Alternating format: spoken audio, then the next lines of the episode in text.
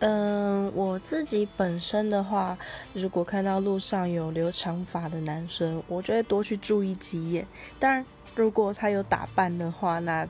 是最好，因为毕竟不是每个人都适合长发这种发型。对，嗯，女生的话，如果看到那种剃两旁，头发剃两旁，然后是短发，中间是短发，又或者是长发之类的，我就觉得哦，好帅哦，然后就是多看几眼那样。对，就我喜欢那种。特立独行的人的头发，我自己也有想过要去剃掉，就是我自己的脑后脑勺下面那部分的头发，对，然后可是，嗯，没有勇气去做，好，就这样。